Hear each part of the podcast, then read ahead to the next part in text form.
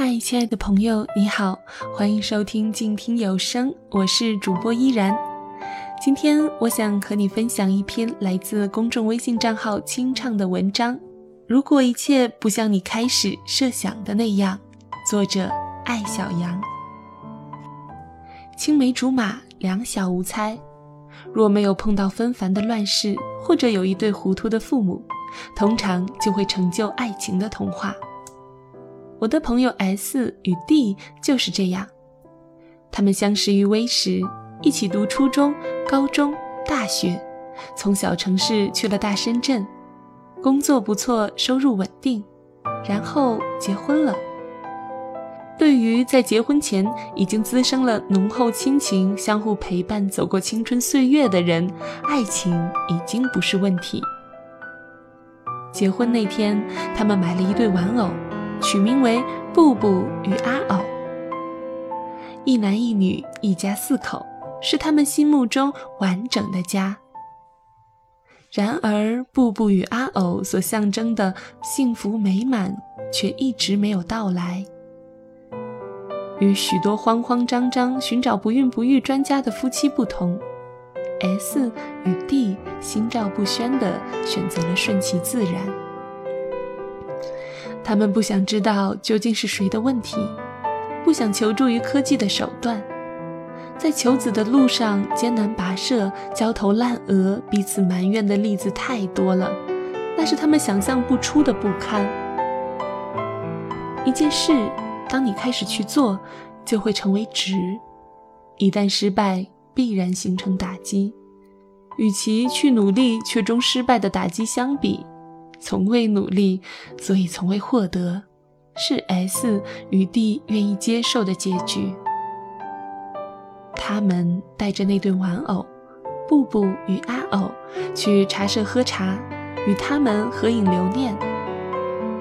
当一碗担担面端上来时，布布与阿偶被头对头摆在桌子上，仿佛立刻准备拿起筷子尝一口。当 D 将要远行。S 开车送他去机场，布布在 D 的行李箱里，阿偶在 S 的双肩包里。两个人安心道别，互不担心对方的孤单。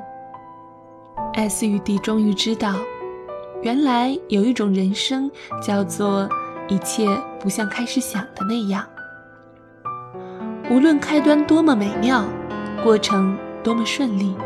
既没有腹黑的后妈，也没有恶毒的闺蜜，没有变态老板与意外的失业，一切指标都指向你们将幸福美满的过完这一生，却还是有一根小刺藏在某个阴暗的角落里，露出奸诈狡猾的面孔，端出一桌名叫“梦想成空”的宴席。然而，S 与 D。还是我所见到的最完美的夫妻。尽管他们的婚姻有着世俗眼中巨大的缺憾，然而正是因为这种缺憾，形成了一种罕见的凝聚力。如果说对于成年人，养育孩子是一次持续的成长机会，那么不孕不育同样也可以成为成长的契机。尽管人人都学会了假装无所谓的感叹世间没有完美的生活，但骨子里却多少对于完美保持渴望。所以，我们很容易敏感于现实的不快与命运的不公，放下手边可以轻易获得满足的事情不做，而去追寻那些难以得到的。当我们找到一个很帅的男人，却希望他有钱。当我们找到一个有钱的男人，却又希望他专一。我们总是不能享受生活已经给我们的，而是要求他并没有给我们的那些。理由是别人很容易就获得了，所以我也要。S 与 D 的成长得益于他们始终避免自己落入这种世俗的拧巴。失与得是人生超市打包出售的方便面，顾客体验如何，全在于你盯着哪一包。前半生走得那么顺，命运挖个坑算什么？命运又不是德艺双馨的老艺人。对于这个坑，小心翼翼地绕过去就好。我仿佛看到 S 与 D 在这场与命运的谈判中，挥舞着布布与阿偶，卖萌地说：“我才不上你的当。”我第一次见到乐之，以为他会是一个怨妇。从旁人那儿得知，他刚刚经历了一场许多女人都可能经历的战役：爱情、阴谋、出轨、猜疑、伤害。众多戏码一一演过后，他们开始坐下来谈财产分配。他们从十几岁相恋，结婚六年。结婚时，他是个体院毕业的穷小子。成长于小康之家的他，并没有嫌弃他。两个人一起从苦日子里寻找希望，慢慢的走到了眼看要苦尽甘来的现在。说起这段感情，乐之并没有太多抱怨，他已经从哭泣的日子里走出来了。如今剩下的只是不无惋惜。我的计划要改写了。两年前，乐之就在实施自己的计划。她努力工作，努力存钱。随着丈夫的工作有起色，他们存的钱几乎可以买房子了。去年开始，乐之有意减少工作量，努力锻炼身体，准备生育一个射手座的孩子，计划在今年二月怀孕。然而去年年底，他们的生活被一条微信改变了。乐之无数次想。倘若他假装没有看到，是否生活可以继续一步步接近自己当初设想的模样？然而，那需要多么笃定而坚强的内心！除非设想的生活就是他的信仰，他才可以假装什么都不知道，安享那虚伪的歌舞升平。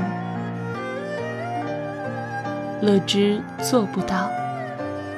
他在修改人生计划与改变自己之间选择了后者，足足花了半年时间，乐之才开始接受生活已经与自己开始想的不一样这个事实。为了走出伤害的阴影，他甚至尝试着去理解他，站在他的角度，乐之清清楚楚地看到了自己所设想的完美生活。与他所设想的完美生活是不一样的。既然如此，最合理的安排是一起破碎，谁也不必成全谁。我问乐之是不是因为恨，所以一定要打碎？乐之笑笑说：“我想给大家一个公平成长的机会。如果我忍了，就失去了这个成长的机会。”我认真的看她，这个穿着小黑裙的优雅女孩，瘦弱的身躯里竟然隐藏着暗夜无边似的冷静。她没有将自己的离开当做对她的惩罚，相反，她认为这是一种恩赐，所以她在划分财产时毫不手软，顺利争取到了属于自己的那一份。当然，有人说乐之心狠。我却觉得，乐之对于即将成为前夫的那个男人的爱，是真正健康的男女之情。她没有成为那个男人的母亲，为他的痛苦担忧，甚至担忧万一外面那个女孩子不跟他结婚怎么办。她更没有成为他的女儿，贪恋他给自己的温暖，离开了他，连路都不会走。一段好的爱情。就是互相成就，一起成长。所以我同意乐之所说的，目前的结局是他们最好的结局。尽管这个结局不像开始他们想的那样。对于生活，我们总有自己的蓝图，然而不知是谁篡改了剧本。或许因为不够坚韧。或许我们生存的世界原本就是飘忽不定的。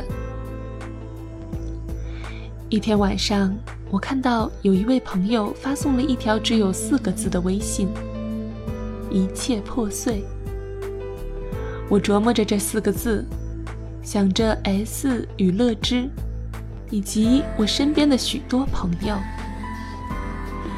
我们的脑海中曾经被固化了很多美好的词汇，它们代表一种我们向往的生活。当想到爱情的时候，就是甜蜜、信任、白头到老；当想到生活的时候，就是悠闲、快乐，一天比一天好；当想到工作，它是勇敢、追求、付出就有回报。